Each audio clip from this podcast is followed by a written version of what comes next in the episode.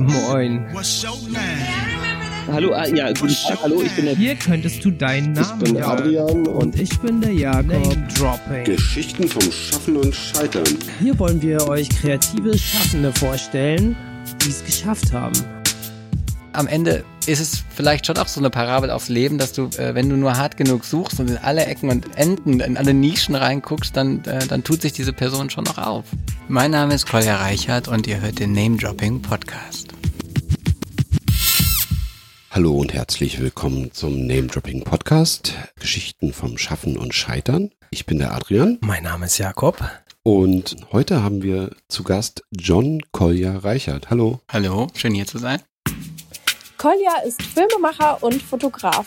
Für seine Fotoserie Eisenacher 100 Gesichter einer Straße porträtierte er 100 Menschen aus einer der buntesten Straßen Berlins. Ein Bildband mit den 100 Fotos und persönlichen Texten rundet seine Ausstellung ab. Schön, dass du da bist. John Collier Reichert. Ja, ist uns eine Freude. Ähm, das hat geklappt, weil Adrian hat es noch, glaube ich, auf den letzten Millimeter geschafft, in eine Ausstellung von dir zu gehen, Mhm. die relativ, ja, ich würde sagen, schon Wellen geschlagen hat in Berlin. Ich glaube auch, weil es sowas noch nicht gab. Da würde ich mich gern auch noch mal en Detail dann mit dir und Adrian drüber unterhalten. Ja, Und dort habt ihr euch kurz unterhalten und entschieden, wir sprechen noch mal. Ja, so ähnlich. Ich bin da einfach reingerannt, hatte einen super langen Arbeitstag, wollte eigentlich drei Stunden früher schon äh, zurück sein und habe mich dann nochmal schnell angezogen, bin in die Galerie gerannt, hab äh, Kolja sozusagen gestalkt, ihm ein äh, Fotoband abgerungen mit äh, einer Widmung. Mhm. und einen Sticker dagelassen und dann habe ich ihn nochmal angeschrieben per Mail. Genau.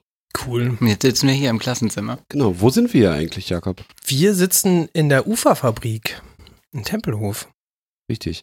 Historisches Filmgelände in Berlin. Hier saß die Ufer und das passt auch zu unserem Gast, denn er hat mit Film viel zu tun. Mhm. Magst du mal ganz kurz sagen, wer du bist? Also, mein Name ist Kolja Reichert. Ich bin Filmemacher und Fotograf. Filmemacher und Fotograf. Deine Ausstellung war nämlich eine Fotografieausstellung Mhm. und ähm, dann in der Recherche stellte sich heraus, aha, er ist aber eigentlich Filmemacher. Wie war das dazu gekommen? Naja, im Prinzip ist, sind meine ganzen letzten Jahre vor allem vom Filmemachen geprägt gewesen. Das ist das, was ich äh, nach der Schule gemacht habe. Das ist das, was ich dann in meinem ersten Studium gemacht habe, was ich dann in meinem zweiten Studium gemacht habe und danach auch. Ich habe aber zunehmend für mich herausgefunden in den letzten Jahren, dass dieses Filmemachen total schön ist, wenn es dazu kommt. Also wenn du zu den Filmen kommst, die du machen willst, aber dass das wahnsinnig lange Prozesse sind und du letztendlich wahnsinnig abhängig bist von, von vielen Faktoren, die es eigentlich immer weniger möglich machen, so ein, so ein Projekt zu machen, was du so machen willst. Weil zu viele Kompromisse im Spiel sind? Weil es um so viel Geld geht am Ende. Mhm. Weil es um so viele Menschen geht und um so viel Geld und du musst äh, das Geld ja irgendwie auftreiben. Ich habe an so vielen Projekten gearbeitet, wo du schon Teilfinanzierungen hast oder, oder Vorstellungen hast und am Ende klappt es dann doch nicht. Und ich habe dann irgendwie über die letzten Jahre für mich in der Fotografie rausgefunden, das ist eine Möglichkeit, wirklich schnell aktiv zu werden und selber da rein dich zu stürzen und äh, den ganzen Prozess auch mitzumachen, während des Schaffens zu lernen und so weiter. Ähm, und auch gemerkt, dass viele Geschichten, die ich so im Kopf habe oder sagen wir Blicke auf die Welt in der Fotografie vielleicht sogar noch besser aufgehoben sind als beim Film oder zumindest anders, nochmal eine neue Perspektive öffnen.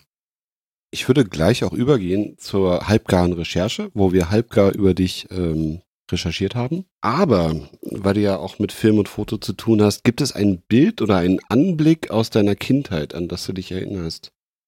Mm, ja, es gibt auf jeden Fall, es ist das Erste, was mir in den Kopf kommt, deswegen spreche ich das sofort an. Ich habe eine Schwester oder ich hatte eine, eine Schwester, die verstorben ist. Und sie war acht Jahre älter als ich und es ist wirklich so ein großes Kindheitsbild, das ich habe, wie wir im Flur unserer Wohnung sind und ich bin wahrscheinlich so hm, sechs oder sieben und meine Schwester ist 14 oder 15, auf jeden Fall jugendlich und, äh, und voll da und fängt an, abends wegzugehen und ich sehe sie, wie, wie sie vom Spiegel steht und sich ihre Haare so Hm. fertig macht im, im 90er-Jahres-Stil mit, mit Wettertaft oder so. Die halbgare Recherche. Also du bist 1982 in Köln geboren. Mhm. Stimmt das Jahr? Mhm. Ach so, okay, weil ähm, ich habe das nur äh, von Google direkt, steht Mhm. plötzlich Geburtsjahr, Ja, aber keine Quellenangabe. ja. Und bei IMDb steht, glaube ich, 1.1. 82 denke ich, Moment mal. Ach so, ein bisschen ja. Fishy. Ne? Nee, nee, stimmt, das stimmt. 82 in Köln. Und ähm, dann hast du wahrscheinlich eine Kindheit verbracht, Wie die meisten von uns. wie die meisten, Ja. ähm, mit Eltern aus der Filmbranche. Mhm. Ja. Mhm. Ähm, Also sagen wir mal, äh, da war das bei meiner Mutter schon Vergangenheit. Ne?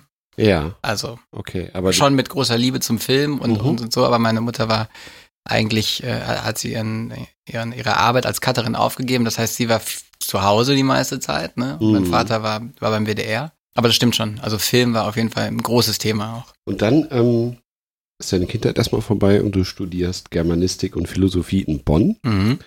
um dann aber auch einen Switch zu machen Mhm. ne, zum Moment Digital Filmmaking Mhm. Und auch zur Filmakademie in Ludwigsburg, habe ich jetzt mal so zusammengefasst. Mhm. Wie kam es zu dem Break? Naja, es kam überhaupt, wie kam es zu dem ersten Studium?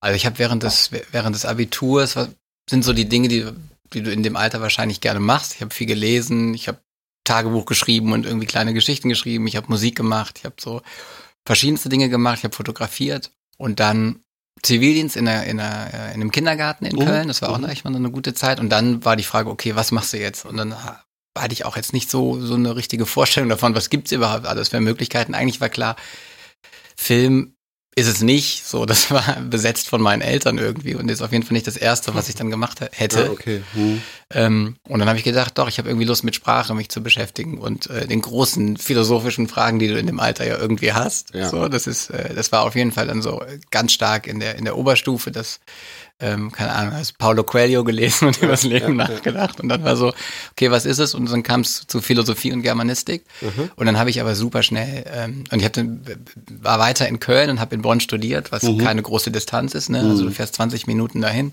mit dem Zug. Das heißt, es war irgendwie auch nicht so eine richtige Loslösung von dieser Stadt oder von dem Leben davor. Und dann habe ich super schnell gemerkt, dass so dieses Uni-Leben und dieses ganz theoretische und in diesen Texten zu versinken Mhm. überhaupt nichts damit zu tun hat, was mich äh, interessiert hat in dem Alter. Und dann war klar, okay, was kann es sonst sein? Und dann habe ich eben in diesem ersten Studium angefangen. Was mich jetzt zwischendurch schon äh, interessiert ist, du hast gesagt, fotografiert hast du schon. Mhm.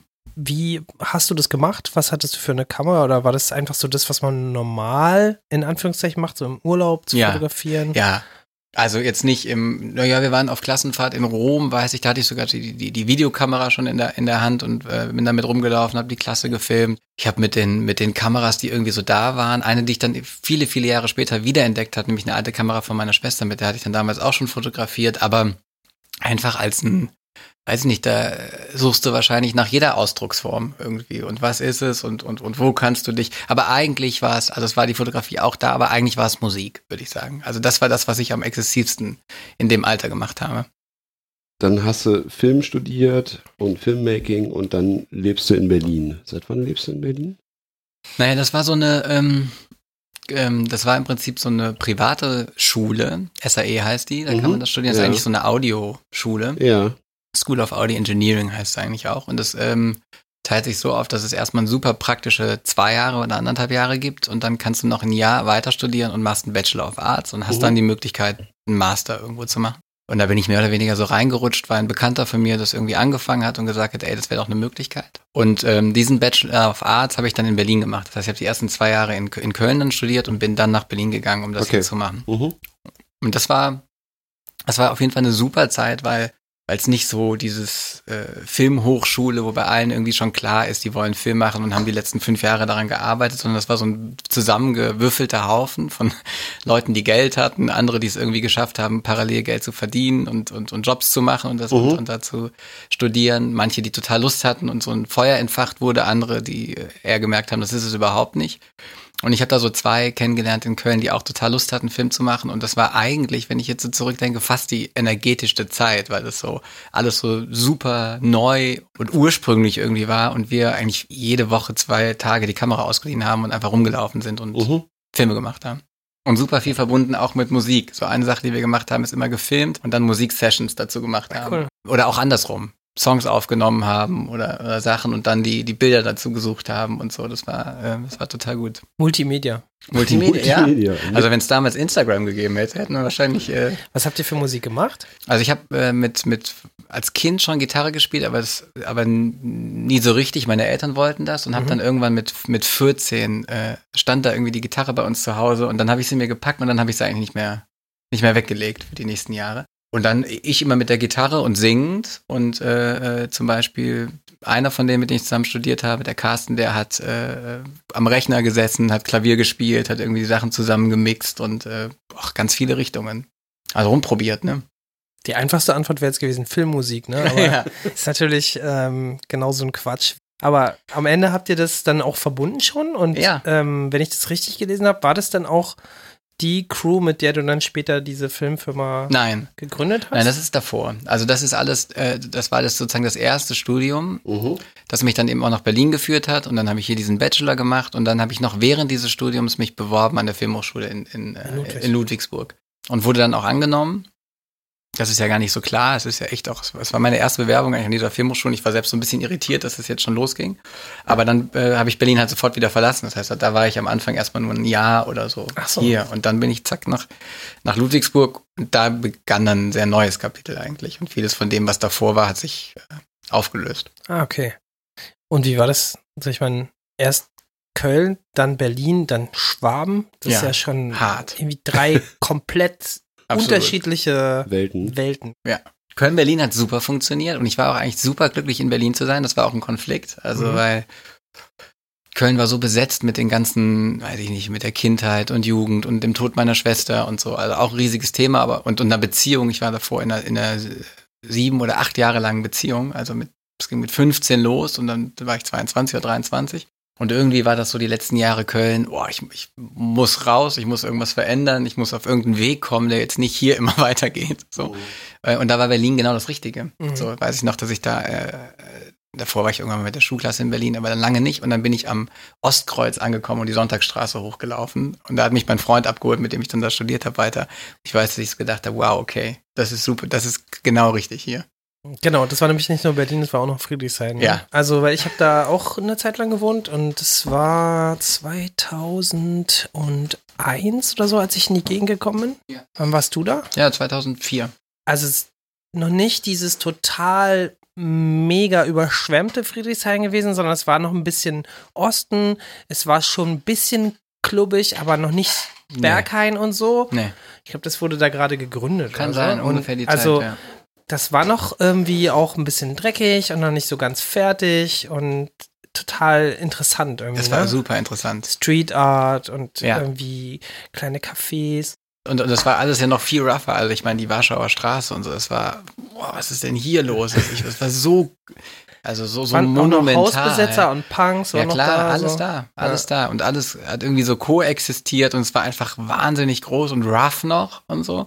Und ich meine, also jetzt Warschauer Straße ist ja eine Katastrophe. Da ist jetzt irgendwie dieses, dieses, dieses Shopping Mall und äh, kommen jetzt die Hochhäuser überall Genau, so die bauen dann überall so. den Alex zu und so. Also, es, ne, okay, alte Geschichte von Berlin, was sich, die Stadt, die sich gerade so krass verändert. Aber auf jeden Fall ist, wenn ich jetzt so zurückdenke, das war, das war definitiv ein anderes Berlin. Und das war groß. Und da wollte ich eigentlich bleiben. Und dann bin ich halt ins kleine schwäbische Nest gekommen.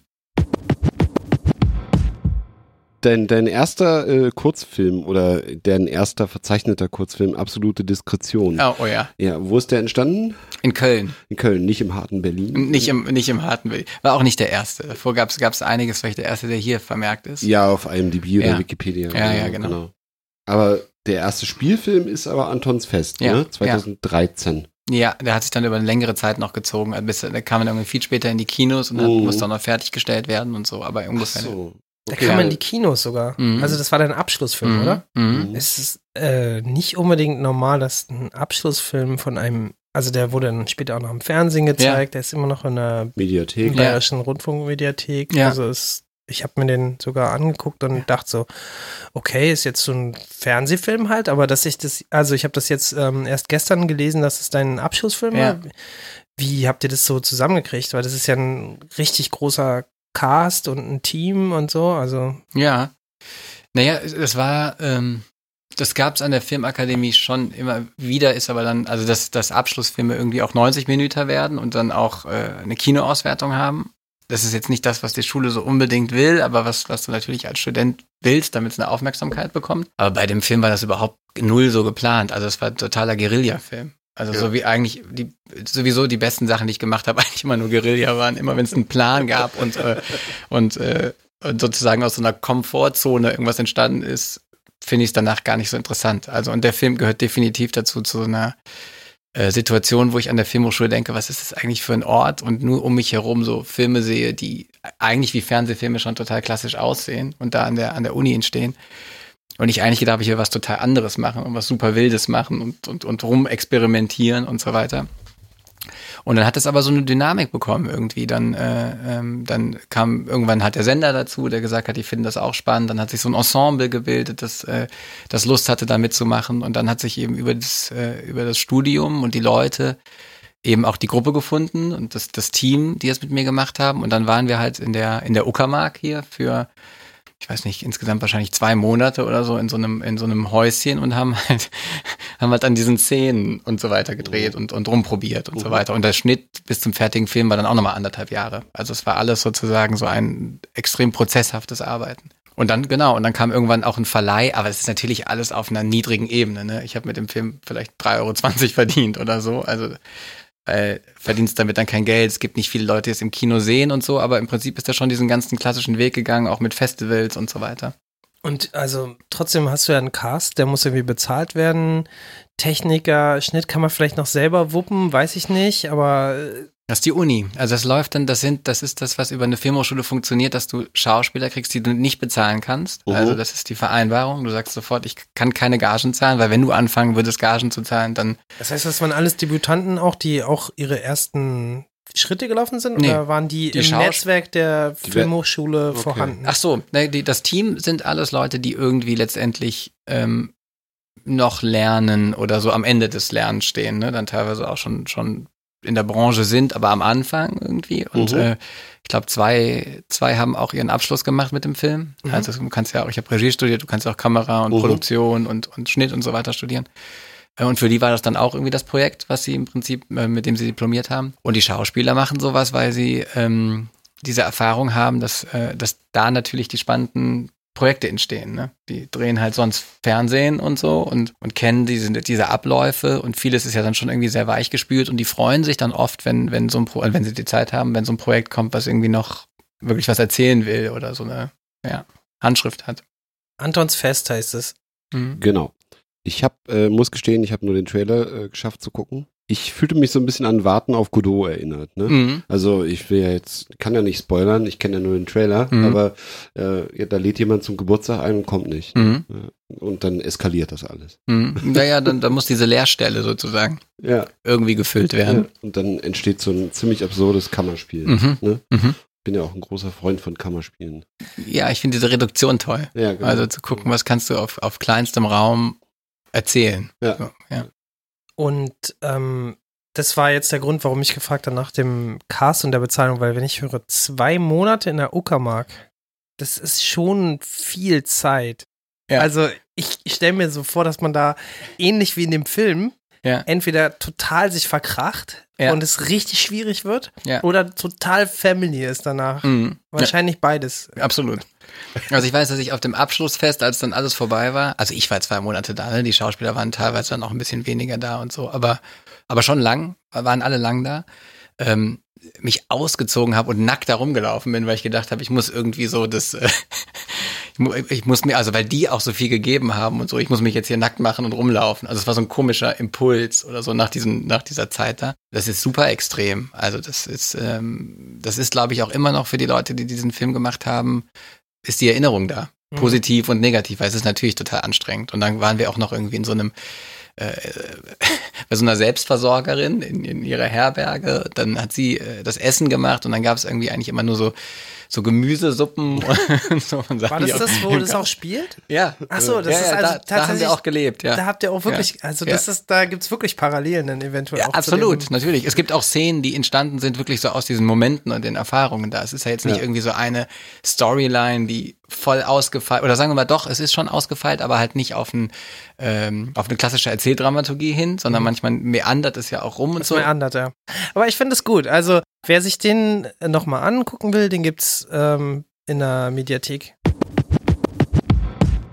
Polyfilms 2014 hast du gegründet. Mhm. Dann war das so der nächste konsequente Sch- Schritt, eine Ja. Filmfirma zu gründen. Mm, naja, es war für mich irgendwie klar, dass ich jetzt nicht, ähm, oder ich wollte irgendwie eine, eine, eine, die Möglichkeit haben, selber was zu prägen. Und ich Mhm. fand so diese Vorstellung, als Regisseur jetzt da rauszugehen und im Prinzip keinen Anker zu haben und äh, kannst dich auf jeden Fall ganz schön aufgeschmissen fühlen. Und ich fand es gut, eine Firma zu gründen und, äh, und letztendlich die Möglichkeit ha zu haben, die eigenen Filme zu produzieren. Mhm. Und aus dem Gedanken heraus ist das dann entstanden. Lustigerweise ist Polyfilms eigentlich die zweite Firma. Wir haben vorher eine andere Firma noch gegründet, die wirklich so in diesem äh, Spielfilm- und Dokumentarfilm-Gedanken war. Da waren es zwei Regisseurinnen und ein, ähm, ein Produzent. Mhm.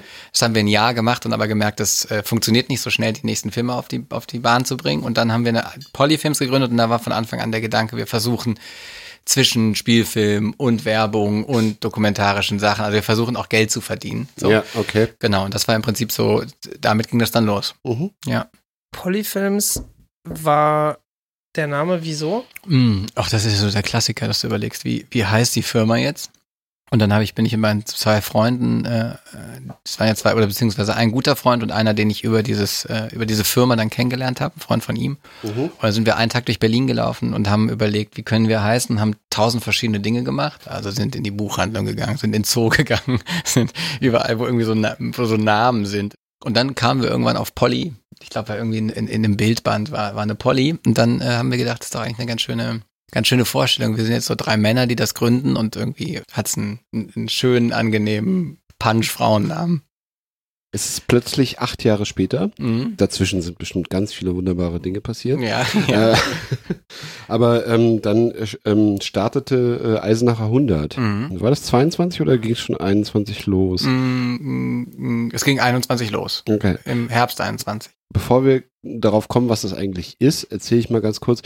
Ähm, ich habe zuerst gesehen von dir irgendwelche Zettel im Kiez, weil ich wohne im selben Kiez wie du. Mhm. Ähm, oder im, also in der Nähe von dieser Eisenacher Straße. Mhm. Und dann sah ich Zettel, ein Fotograf sucht Leute zum Fotografieren und hatte mir dann gar nichts weiter dabei gedacht. Monate später merke ich, das Ding explodiert. Mhm. Ja, du hast überall Media Coverage gehabt, du Mhm. warst im Radio, äh, hier auf irgendwelchen Flyern, machst eine riesen Ausstellung. Ich dachte, oh, da war ja was. ja. ja. Und äh, was, was ist das? Wie kam es dazu? Naja, das, also ähm, insofern ist es schon ganz gut, das auch mit Polly zu verbinden, weil ähm, das war im Prinzip ein Moment, äh, in dem ich entschieden habe, aus der Firma als Geschäftsführer auszusteigen. Mhm. Das ist dann in diesen acht Jahren unter anderem passiert. Also auch gar nicht blöd. Ich habe jetzt wieder mit denen gedreht, sondern Mhm. einfach, dass mir klar geworden ist, ähm, dass diese Doppelfunktion, die ich da hatte als Regisseur und, und Autor und gleichzeitig Produzent, was du ja auch bist und Geschäftsführer von dieser Firma, ähm, dass, dass mich das zerreißt und mich auch perspektivisch nicht mehr interessiert. Für eine gewisse Weise war das ganz gut, als wir, oder Zeit, als wir das, als das noch so verbunden war und wir kleiner waren und dann konnten wir uns selber produzieren und so. Das war eigentlich ein ganz, ganz, ganz schöner Weg. Und dann ist aber immer klarer geworden, nee, das äh, gibt ein Spannungsfeld dadurch. Mhm. Und dann habe ich die Entscheidung eben getroffen, da rauszugehen. Und das war im Prinzip äh, äh, der Moment, in dem ich gedacht habe, okay, jetzt habe ich die Zeit und jetzt habe ich die Energie und diesen Gedanken hatte ich schon länger in meinem Kopf, dass, Mhm. äh, oder das habe ich auch schon sowieso viel gemacht, Menschen zu porträtieren in, Mhm. in Berlin. Und diesen Gedanken von eins bis hundert eine Erzählung zu machen, hatte ich schon länger im Kopf. Und Mhm. dann habe ich gedacht, okay, jetzt nehme ich die Straße, die ich so gut kenne Mhm. und die so wahnsinnig lang ist und, ähm, und los geht's. Die ist tatsächlich echt ziemlich lang. Ja. Wo geht die jetzt eigentlich genau los? Weil ich weiß, dass sie dann auf der Hauptstraße irgendwann Am mündet. Neulendorfplatz geht die los. Die geht echt am Neulendorfplatz Mhm, los, ja. genau. Also, und da heißt es, heißt sie auch Kleiststraße, das wusste ich auch gar Nee, nicht. habe ich dann auch. Das ist dieser Abschnitt, eigentlich müsste ich das wissen, weil ich da auch lange genug äh, abgehangen habe, aber das ist irgendwie auch so ein Abschnitt, wo man jetzt nicht wirklich viel machen kann, ne? Da gibt es auch ein paar Geschäfte, aber viele sind es nicht, Es gibt so ein ich. paar, also dann so Richtung Hauptstraße gibt es schon so ein paar Cafés und Restaurants und so, aber es ist, äh, ja genau, sie, sie liegt so ein bisschen im Schatten der, der Akazien- und Goldstraße, ne?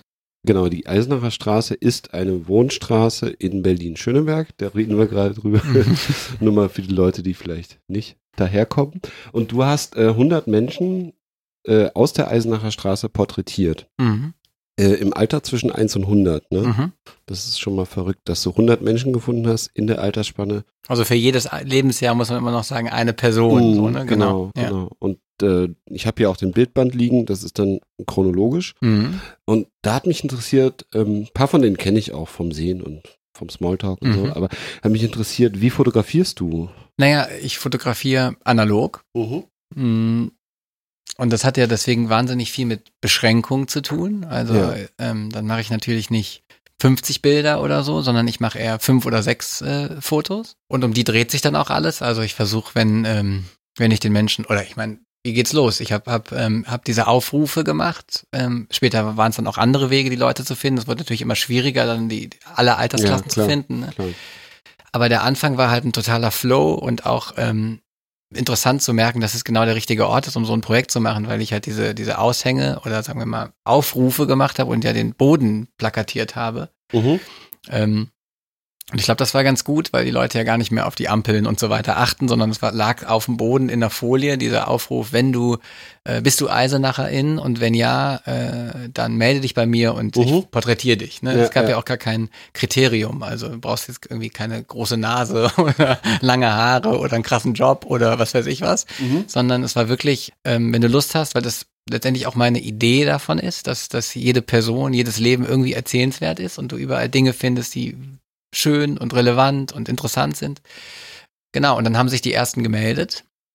Es ging auch total schnell. Also ich bin dann nachts irgendwie rumgelaufen mit meiner Frau und meinen Kindern, habe das die ganze Straße zuplakatiert und dann am nächsten Morgen war dann irgendwie sofort äh, 15 Mails im, im. Postfach. Ja, okay. ja, Ja. ähm, genau, und auch so, ja, ja, hätte ich total Lust, super und so. Und dann, und dann habe ich die Menschen, get- habe ich mit denen gesprochen und überlegt, wo machen wir dieses Foto, wo ist dein Abschnitt in der Straße, Mhm. Ähm, was könntest du mitbringen zu diesem Foto, was ist dir wichtig, war immer eine Frage, weil alle Leute, oder nicht alle, aber viele haben auch irgendwas dabei, was sie beschreibt. Ja. Manchmal habe ich es genutzt, manchmal nicht. Und ähm, naja, und dann sind wir zusammen und dann verbringe ich erstmal Zeit und rede mit denen. Und Mhm. guck irgendwie, wer Mhm. ist das eigentlich und wie, wie könnten wir das jetzt, wo, wo gehen wir hin und wie lange braucht das, bis er irgendwie ein bisschen, bis sie oder er ein bisschen aufweicht. Und dann dreht sich das um diese fünf, sechs Fotos, die ich mache, Mhm. wo ich versuche, einen sehr konzentrierten Moment herzustellen. Und mir eigentlich bei den Fotos wichtig ist, dass es nicht so ein Schnappschuss ist, Mhm. also mir geht's jetzt nicht darum, dass das so ganz authentisch das Lachen oder so, was so gerade rüberkommt, sondern eigentlich sehr pur ist. Also ich finde so, einen so einen klaren Blick ähm, erzählt mir immer am meisten bei so einem Porträt. Wo so eine Offenheit irgendwie Mhm. drinsteckt und du selber noch gucken kannst, ah ja, was, was, was steckt in dieser Person eigentlich drin, wenn nicht so viel vorgegeben wird. Und nach diesen klaren Momenten, die finde ich immer entstehen, wenn sich jemand wohlfühlt und sich traut, in die Kamera zu schauen und dich anzuschauen und Mhm. irgendwie zuzulassen, dann, dann finde ich, können diese Momente entstehen. Hast du da die Leute auswählen lassen, an welchem Ort, ähm, weil du hast es gerade so gesagt, wo der Ort in der Straße ist, Mhm. oder welcher Abschnitt hast du, glaube ich, gerade gesagt. Mhm. Ist es also nicht unbedingt da, wo die jetzt wohnen? Meistens. Doch schon, ne? Meistens. Also es gibt ein paar Situationen, naja gut, es sind ja auch manche, die da arbeiten. Ne? Es ist ja Mhm. nicht nur Menschen, die da wohnen, sondern auch Mhm. Menschen, die ein Geschäft haben oder, Mhm. oder da zur Schule gehen, gibt's jemanden und so weiter. Und dann, äh, nee, ich habe immer erstmal gefragt, gibt's einen Ort, der für dich eine Bedeutung hat? In der Straße, der, wo du, keine Ahnung, auf einer Bank sitzt oder wo du am, am liebsten in der Sonne stehst oder bei manchen ist es ja auch der Balkon zum Beispiel geworden. Bei vielen aber natürlich einfach der, der Ort vorm Haus oder so. Ähm, aber das habe ich schon immer vorher überlegt. Und ich wollte auch so unterschiedliche Perspektiven haben. Also ich fand es auch spannend, dass nicht alles nur auf der Straße ist, sondern man einen Blick von oben hat. Es gibt auch jemanden, der auf dem Dach steht. Es gibt manchmal einen Park, den man so spürt im Hintergrund und irgendwie ähm, fand ich das ganz schön. Tatsächlich sind die aber alle schwarz-weiß. Ja. Und der Fokus ist ähm, auf jeden Fall schon so klassisch, ähm, wie, wie nennt man das? Das ist ja nicht ein Porträt, sondern ein bisschen mehr, ne? Ja, es ist im Prinzip, ist es, also in, Filmsprache würde man sagen, fast eine amerikanische. Mhm. Genau. Es ist ja auch durch das Format, das sind ja alle hochkant, ne? Mhm. Ähm, es ist eigentlich ein ungewöhnliches Porträtformat. Es ist nicht ganz klassisch. Es ist so entstanden, weil ich äh, interessanterweise ein paar Wochen vorher ein Foto gemacht hatte, weil ich gar nicht unbedingt immer diesen Ausschnitt oder so wähle, wenn ich ein Porträt mache. Man geht ja eigentlich näher ran oder wird total, Ja. das ist ja so eine Zwischenform. Und ich hatte zufällig so ein Porträt gemacht von so einem ähm, religiösen Kerl am Hauptbahnhof. der eine Bibel unterm Arm hatte.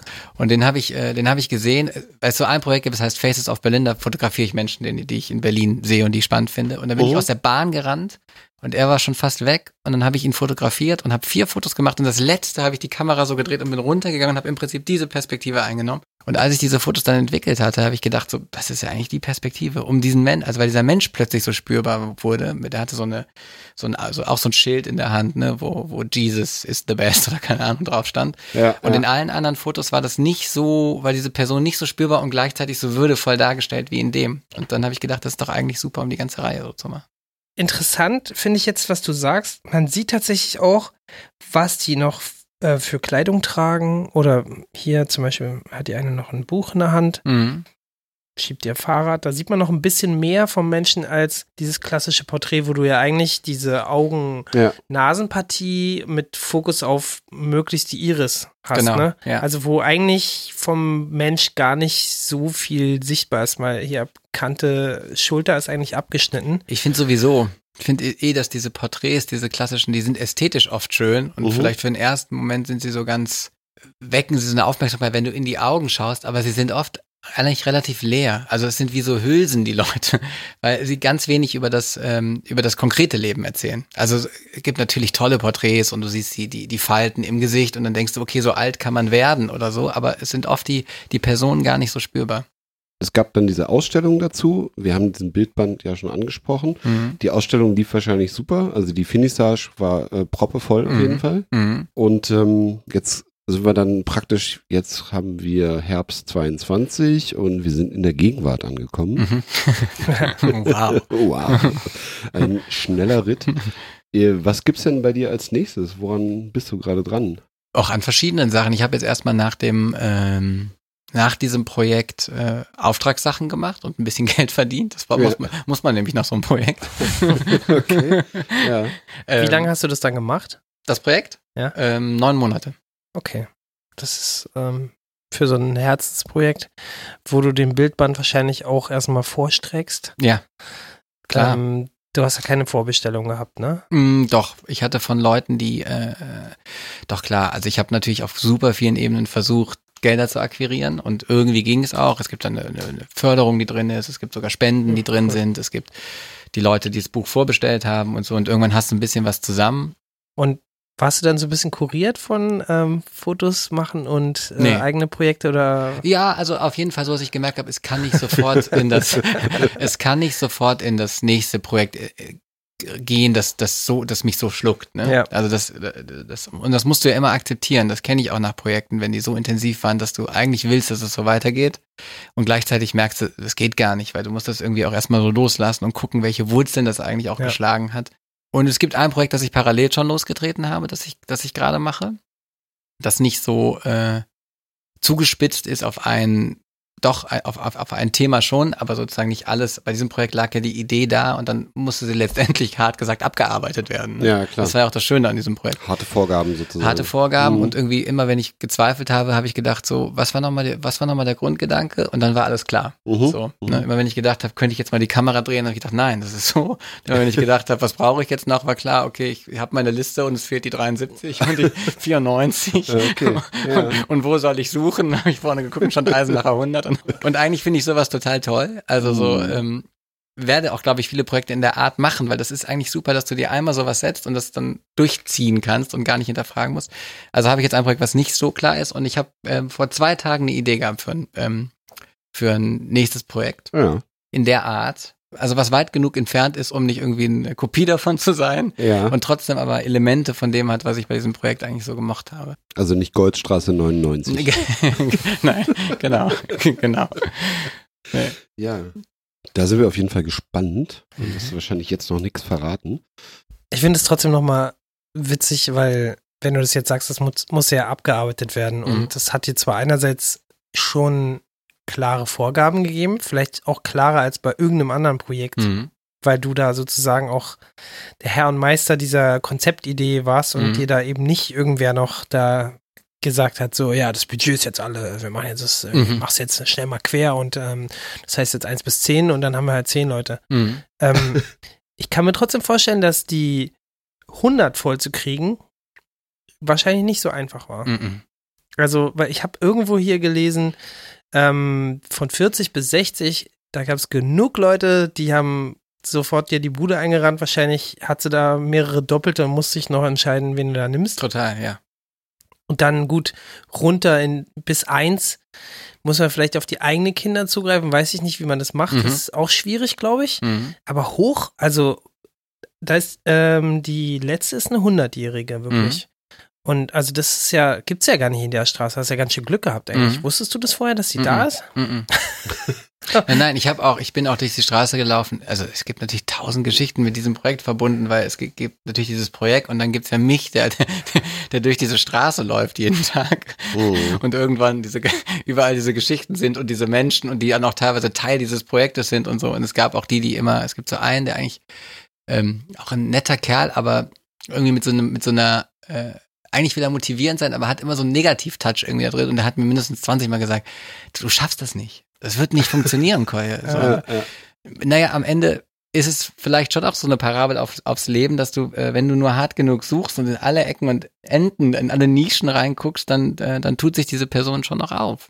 Und wenn man sich das jetzt überlegt, das ist diese Straße, die so ellenlang ist und dann gibt's ja auch Pflegeheime in der Seitenstraße, in der Belziger Straße und, Mhm. ähm, und ich bin da überall halt reingelaufen. Mhm. Ne? Und dann habe ich sie äh, teilweise Leute auch aus ihren Wohnungen rausgezogen, damit, äh, damit dieses Buch fertig werden kann. Also ich denke, das gibt jetzt auf jeden Fall eine Straße, wo du sehr viele Leute kennst jetzt, oder? Ja. Apropos kennen, habt ihr Bock auf ein Quiz, wenn ihr euch auskennt? Oha. Ja, das war ein super Übergang. Ja, die kann ich nicht so gut wie du. Ja. Bock auf ein Quiz? Drop Quiz. Wir spielen das Name-Dropping-Quiz mit John Collier Reichert. Mhm. Irgendwas mit Bildern ist das Thema. Mhm. Mhm. Also ihr spielt gegeneinander. Es gibt Multiple-Choice-Fragen, Mhm. äh, A, B, C. Mhm. Äh, ihr müsst nicht zuerst antworten oder so. Ihr könnt euch auch untereinander, gegeneinander beraten. Wenn du was mit Sicherheit weißt, solltest du es nicht sofort reinrufen. Ich weiß es, weil dann nimmt Jakob das gleiche wie du. Mhm. Okay, verstehe. Genau. Und meistens sind es ja auch, also wenn es jetzt um Bilder geht, Fragen, die du vielleicht sogar besser als ich beantworten kannst. Ja. Ähm, das Name-Dropping-Quiz mit John Collier Reichert. Irgendwas mit Bildern. Erste Frage. Welches Unternehmen ist in 2001 Odyssee im Weltraum prominent vertreten? In dem Film kommt ein Unternehmen vor. Also man sieht es auf jeden Fall. Ist das Pizza Hut, Hilton Hotels oder Pan Am? Hm. Also wir haben den Film mit Sicherheit beide gesehen. ja. Ich liebe Kubrick. Und ich weiß gar nicht, warum ich den, den Film hätte ich auch noch mal vor kurzem sehen können. Er ist aber nicht so. Es ist wirklich eine Weile her. Ähm, Pan Am, sage ich. Ah, schade, das hätte ich auch gesagt. Kannst du ja. ja auch nehmen. Ich glaube, wir werden beide losen. Lockt ihr ein? Ja. Pan Am? Ja. Na, habt ihr bei einem Punkt, genau. Ach Das doch, sind, ja? das sind diese Raumschiffe, die, die da zur Raumstation fliegen. Da steht ganz groß Pan Am überall Ernsthaft? auf den Flügeln. Mhm. Ähm, zweite Frage ist aber, was verdammt nochmal ist eine Dickstrichkette? Wir sind noch bei Bildern, oder? Ja, Bilder, ein Dickstrichkette. Deswegen, ich versuch's mir jetzt. Ja, naja, genau. dann sag mal Okay. AB. Äh, eine alte Bezeichnung für einen Fußgängerübergang, ein Schmuckstück oder ein Uhrmacherwerkzeug. Also ich habe einen Favoriten auf jeden Fall. Äh, jetzt wird das schon taktisch. Ja, ja. Dick, Strich, Kette. Dickstrichkette. Ich Ja. habe es ein bisschen geübt.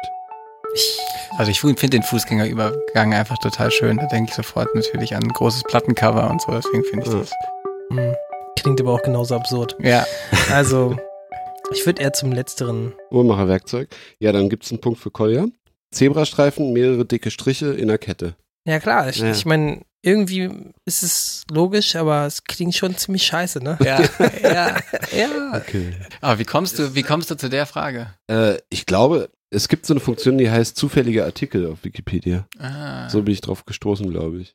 Ähm, die Sixtinische Kapelle in Rom ist weltberühmt. Wer hat dessen Decke gemalt? Mhm. War das Da Vinci, Michelangelo oder Raphael? Das wissen wir natürlich beide. Ja. Ja, ihr seid Wir ja machen es jetzt aber nochmal spannend und tun so, als könnte man die drei vielleicht doch nicht auseinander. Mhm.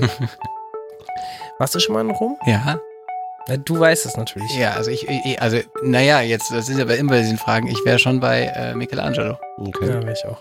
Ja gut, dann schon wieder ein Punkt für beide. Wobei handelt es sich um einen weltberühmten Soundeffekt? Ist es der Rebel Yell, der Jenny's Whisper oder der Wilhelm Scream? Hm. Rebel Yell glaube ich nicht. Also Jenny's Whisper kommt mir irgendwie. Du bist der Ja. Filmstudent, also Ja, es klingt sehr nach Film, würde ne? ich jetzt so Jenny's Whisper aus irgendeinem Horrorfilm und und und, und hier so Oh. so. Äh, ich würde Jenny's Whisper. Mhm. Klingt für mich. Aha. Ich würde A sagen und denke irgendwie so an Star Wars. Rebel Yell? Mhm. Okay. Dann habt ihr beide keinen Punkt, das ist der Wilhelm Scream. Den kennt ihr aber zum Beispiel aus Star Wars. Immer wenn jemand runterfällt, irgendwo macht's Ah, ah. Das ist der Wilhelm Scream. Zum ersten Mal in einem Film aus den 40ern oder 50ern, 60ern. Rebel Yell ist von Billy Idol Genau. und Jenny's Whisper habe ich mir komplett ausgedacht. So, Jakob kann jetzt noch aufholen. Mhm. Letzte Frage, oder? Letzte Frage, jetzt wird's spannend. Ähm, quasi eine Schätzfrage. Wann kam die erste Polaroid-Sofortbildkamera auf den Markt? Mhm. War das 38, 48 oder 62? 1938, 1948, 1962. Ich habe einen Favoriten. Ich schwanke zwischen 38 und 48. 38, glaube ich. Nicht.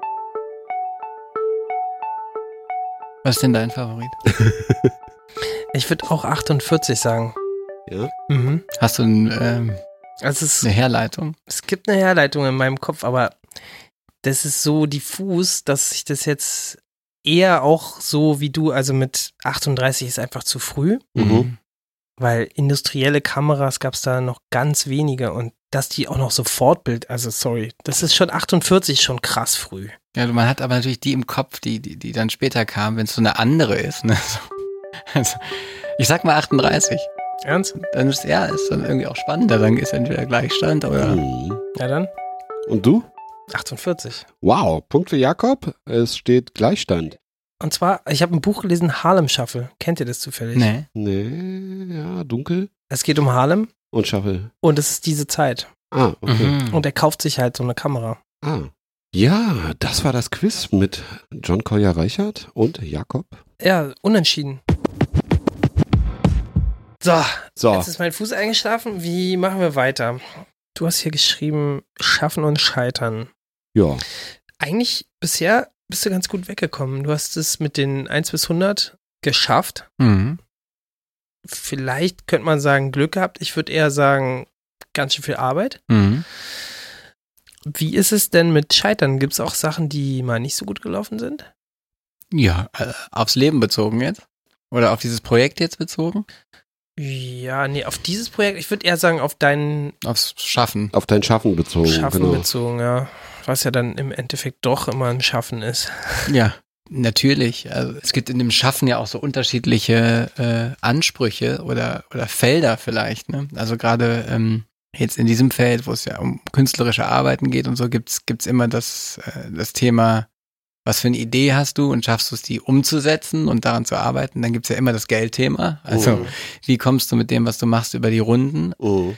und wie baust du dir dein Leben, dass es im Idealfall beides hat. Also du verdienst genug Geld, um ein anständiges Leben zu führen für die Dinge, die du irgendwie brauchst. Und gleichzeitig schaffst du es, das, was du erzählen willst, in, in Projekte umzusetzen. Und ich finde, dass so diese, ähm, diese Balance zu finden, die wirklich große Aufgabe ist, die viel auch mit, mit Scheitern in Momenten immer wieder zu tun hat. Also, weil wenn ich jetzt zum Beispiel angucke nach dem Studium und das Gründen der Produktionsfirma, dann war das finanziell eine super Zeit. Also äh, für einen Filmstudenten, der fertig wird und dann die Firma gründet, ging es eigentlich relativ schnell so, dass wir damit Geld verdient haben und ich über die Jahre kam. Ähm, auch mit einem regelmäßigen Einkommen, was ich dadurch hatte, was auch ja seltsam eigentlich ist für Filmstudenten. Und gleichzeitig sind es Jahre, ähm, in denen auch die Familie, also ich Kinder bekommen habe und so, aber ich ganz viele Projekte nicht umgesetzt habe am Ende, weil ähm, mir genau die Zeit und Energie gefehlt hat, so das, das wirklich umzusetzen. Ich habe an so vielen Sachen gearbeitet, die dann unfertig blieben, Skizzen blieben und so weiter. Hast du eine, die immer noch so in so einer Schublade ziemlich Ja. weit oben liegt, wo du denkst, oh, das wäre geil, wenn ich das irgendwann nochmal schaffen würde? Ja, ja, ich habe so eine äh, lange an einer äh, Serie gearbeitet ähm, über das Kölsche Rotlichtmilieu in den 70er Jahren, weil da gibt's ein äh, gab's einen Dokumentarfilm und der dokumentiert diese ganzen übrig gebliebenen Typen und das war halt so eine letztendlich so in dieser Kölschen Art diese, diese Welt, die in den 70ern einfach noch natürlich ganz anders war. Ne? Also da war es so in der, in der Stadt und das waren irgendwie kölsche Typen und so weiter, mit, einem, mit dem kölschen Humor und auf der anderen Seite natürlich Drecksäcke, so mit dem, was sie gemacht haben. Ähm, und da gibt's wahnsinnig viele so kleine Anekdoten und Geschichtchen, die da passiert sind, bis zu auch großen Geschichten des, des Untergangs letztendlich dieses, dieses Milieus, das Culture Milieu mit Ö geschrieben ist das halt. Und da haben wir jahrelang an einem, an einem Serienkonzept geschrieben und waren auch in Gesprächen mit den ganzen großen äh, Anbietern jetzt und so weiter. Ähm, und am Ende hat sich das auch irgendwie zerschlagen, so an irgendeinem Punkt. Und das wäre so ein Projekt, was, äh, was schon toll wäre, noch zu erzählen. Das heißt, es sollte eine Filmserie Ja. oder Ja. Eine richtige, also so eine, so eine Kurzserie Nö, werden? nö, oder? ja, also eine Serie in mehreren Staffeln gedacht und so über die verschiedenen Jahrzehnte letztendlich. Das geht halt los im Nachkriegsköln Okay, und krass. führt im Prinzip bis in die äh, 80er Jahre oder so rein. Man könnte halt irgendwie so wirklich dekadenmäßig und so haben wir es auch aufgebaut Okay. damals. Okay. Fände ich krass. Ja. Nein, war auch wirklich toll, weil du hast halt dieses, ähm, also es ist so schön, weil du hast diese, diese kölsche Besonderheit da drin, also diese Stadt, die, die so ein Lied gut hat, ne? Es ist ja so, in Köln wird ja ständig gesungen und so, ne? Und die Mundart halt, ne? Und diese Mundart Äh, und du hast diese Geschichten und alles ist so, so verzahnt irgendwie, das, das Bürgertum und dann dieses Rotlichtmilieu und dann ist auch die Kunstszene da drin und dann gibt's so ganz viele verschiedene Dinge, die da so passiert sind in diesem Milieu. Das war schon toll. Also das, äh, äh, da sind wir auch auf dem Weg. Das ist das, was ich gerade anfangs meinte. Dann hast du irgendwie mit Redaktion plötzlich zu tun und mit Leuten, die da reinsprechen und kommst von so einem von so einem Weg auch ab. Also wenn das jetzt ein fotografisches Projekt zum Beispiel wäre oder eins oder ein Roman, den du schreibst, dann wäre von Anfang an eigentlich klar gewesen, welchen Weg wir gehen und so fängst du dann plötzlich an, noch größer zu denken und und und und und äh, musst plötzlich in so Plots denken, obwohl eigentlich das Herzstück die kleinen Anekdoten waren, die so verschachtelt irgendwie miteinander zusammenhängen und so. Naja. Wenn du so ein Projekt denkst, du hast ja da auch nur eine Rolle, das hast du ja vorhin schon mal klar gemacht, dass Ja. es auch schwierig ist, manchmal mehrere Rollen Ja. zu vereinen oder eben, dass du eben dann auch nur eine Rolle in einem Projekt wirklich ganz erfüllen kannst Mhm. und dann eben auch andere Leute da sind, die Mhm. vielleicht auch andere Mhm. Ideen oder Konzepte als wichtig ansehen. Ähm, würdest du da auch ein Buch schreiben oder ist es dann halt wirklich wieder Autorensache und da gehst du raus und machst nur Nö, die habe ich alles gemacht. Regie? Also da habe ich geschrieben auch und so. Das ist, nein, es geht auch natürlich in einem Team. Ich glaube mittlerweile aber, wenn wirklich was Besonderes entstehen soll, wenn es nicht ein Produkt ist, also so auf dem Markt, so wie er ist, hat ja jeder irgendwie seine Rolle, ne? Und dann bist du als Regisseur, schreibst es eigentlich auch nicht, sondern setzt es um in dem Stil, wie du fünf Filme schon davor gemacht hast im besten Fall. Und derjenige, der schreibt, hat auch schon fünf Serien so geschrieben und Mhm. der, der es produziert auch schon fünf, so. Und dann wird das so ein professionalisierter Markt. Ähm, und es funktioniert auch, aber ich glaube, die richtig spannenden Sachen sind eigentlich eine, eine Handschrift. Und bei den Serien ist es ja so, ich meine, als die Serien wieder so populär wurden, also die wirklich großen Sopranos und, und The Wire und so, da ist es ja ein Kerl eigentlich. Oder vielleicht auch eine Frau dann später, aber vor allen Dingen ein, ein Geist, der das durchdringt. Mhm. Ähm, und ich finde, das ist die letztendlich auch die traurige Geschichte der Serien jetzt, dass die, die jetzt so auf den Markt kommen, ganz oft diese Zusammenwürfelungen sind und du denkst, das Herz ist weg. Also Mhm. es sieht genauso aus und vielleicht sind irgendwie die Storylines auch ähnlich gut, aber es ist, hat nicht mehr diese Lebendigkeit und und diese Serie wäre so, da hatten wir am Anfang halt so eine, so eine Energie und das so gefühlt, wie die aussieht da in Köln und so. Ich musste sofort irgendwie an Mad Men denken, Ja. wo du sagtest, es geht über mehrere Dekaden Ja. und dann jeweiligen Zeitgeist und so. Ja. Das war schon ähm, toll, dass eine große Geschichte drin lag, also Ja. von der Zeit, die untergeht. Das ist ja, finde ich, oft in Serienstoffen das große Überthema, was toll ist. Also Ja. und gleichzeitig gibt es wirklich diese, diese kleinen Dinge, die so passieren. Das kleine, Ja. das kleine Leben, die kleinen alltäglichen Sachen, die da so passieren. Auch Emanzipation, die natürlich ein riesiges Thema spielt, zeitgleich, ne? Während auf der anderen Seite irgendwie diese klassischen Rollenbilder da sind Ja, mit ihren ja. fetten Autos und so. Das ist so ein Projekt, bei dem ich denke, es wäre schon cool, wenn das irgendwann nochmal in anderer Form oder so auftaucht. Apropos in anderer Form. Du hast jetzt nochmal die Möglichkeit, für dich Werbung zu machen oder ein paar Names zu droppen. Mhm. Zur Not jemanden zu grüßen Zu oder genau. vielleicht auch über Projekte zu sprechen, die du jetzt gerade machst, weil Mhm. das ist es ja anscheinend nicht, was du jetzt gerade machst. Mhm. Kannst du darüber reden, was du gerade machst, oder ist es streng geheim? Ich kann über ein Projekt, äh, also die sozusagen diese zarte Idee, die ich gerade schon mal angedeutet habe, Ja. was das nicht ist, die würde ich jetzt noch nicht Nee. erzählen, weil die noch zu zart ist. Die muss ich noch durchsetzen durch die nächsten Tage und Wochen. bis Musst du noch pitchen? Und, Ja, Äh, Ja, und für mich auch wissen, dass es das dann ist, weil diesen, diesen Moment gibt's ja. Mhm. Aber ein, eine Sache, die ich gerade mache, die ähm, in so einem Buch gibt's den Lars. Mhm. Der ist 48 und trägt einen Rock oder ein Kleid sogar. Und ähm, ich habe den fotografiert, ich habe ihn auf der Eisenacher Straße gesehen und danach hat mich dieses Bild wirklich ähm, nachhaltig beschäftigt, Mhm. weil ich das so spannend fand, was dadurch aufgeht. Diese Irritation, wie er so durch die Straße läuft und gleichzeitig aber auch so eine Schönheit, die da drin steckt oder sich so ein Präsentieren. Und dann kam ich auf den Gedanken, alle Männer aus meiner Umgebung in Kleider und Röcke zu stecken und zu schauen, was passiert, wenn wir uns gemeinsam ein Kleid oder einen Rock Mhm, halt aussuchen mhm, und okay. anfangen, eine Fotosession zu machen und was, äh, wie sie das wahrnehmen. Und das habe ich jetzt mit vielen Leuten gemacht. Das gefällt mir richtig gut. Ja. Ich kann es noch nicht so ganz packen, was das, ich weiß noch nicht ganz genau, was ich da suche oder so. Wenn ich diese Mhm. Fotos vor mir sehe, bin ich jedes Mal fasziniert, weil wir halt den Ort dann gemeinsam aussuchen. Ich habe in der Liberosa Wüste mit meinem ganz alten Freund Fotos gemacht. Ne? Da sieht's aus wie in der, Ah, Liebe Rose ist doch so ein Tagebauabbau. genau. Da sieht's halt aus wie, wirklich wie in der Wüste. So, hast du, krass. Und das ist toll. Und er, und er ist da in so einem Paillettenkleid und so. und äh, es passiert halt wahnsinnig viel. Ja. Mit, mit diesen Männern, die plötzlich sich präsentieren und sich auch anders wahrnehmen. Und mir passiert auch viel, wenn ich auf die schaue. Und das ist echt alles toll. Aber ich kann noch nicht so ganz genau greifen, was das so, was will ich damit sagen? Ja, vielleicht wird es einfach die nächste Bildausstellung. Ja, Ja. klar. Cool. Ja. Also, ich bin gespannt. Ja, definitiv. Äh, Ich finde, wir hatten einen super Schnack hier. Was Ja. kann man dem noch hinzufügen? ich habe da nichts mehr hinzuzufügen, außer mich zu bedanken. Hat Mhm. super viel Spaß gemacht. Danke dir Danke euch. fürs Kommen. Gibt es noch irgendeine Message oder irgendwas, Genau. was dich, würde ich jetzt fragen, ähm, gerade beschäftigt oder was du jetzt der Welt noch mitgeben möchtest? Wow. Ja, warte mal. Habt ihr Ewige Jugend gesehen? Nee. Das ist ein toller Film. Ja. von Sorrentino, den kann ich wirklich nur empfehlen. Und da läuft ein alter Mann, in meiner Erinnerung läuft ein alter Mann äh, und ein junger Mann laufen irgendwie durch einen durch einen Wald oder so, einen- so einen Hügel hoch. Und dann sagt der junge Mann, wo geht's hin? Und dann sagt er immer nach Hause. Der Alte. Das ist ein schöner Abschluss. Großes Also Schlusswort. vielen Dank Ja, für deine dir. Zeit. Danke Jakob. Mir sehr viel Vergnügen bereitet mit euch. Danke Kolja. Dankeschön. Hat mir auch Danke. großen Spaß gemacht. Ja. Dann Und dann sehen wir uns dann vielleicht irgendwann. Ah, wir sehen uns ja gerade. Vielen Dank fürs. Zuhören. Ja, Dann sehen wir uns wieder. genau. Vielen Dank An fürs alle, die es Zuhören. bis hierhin geschafft haben. Ja, Wunderbare Träume. genau. Wir wünschen euch was. Macht's gut, bleibt gesund. Tschüss. Tschüss. Ciao. Ciao.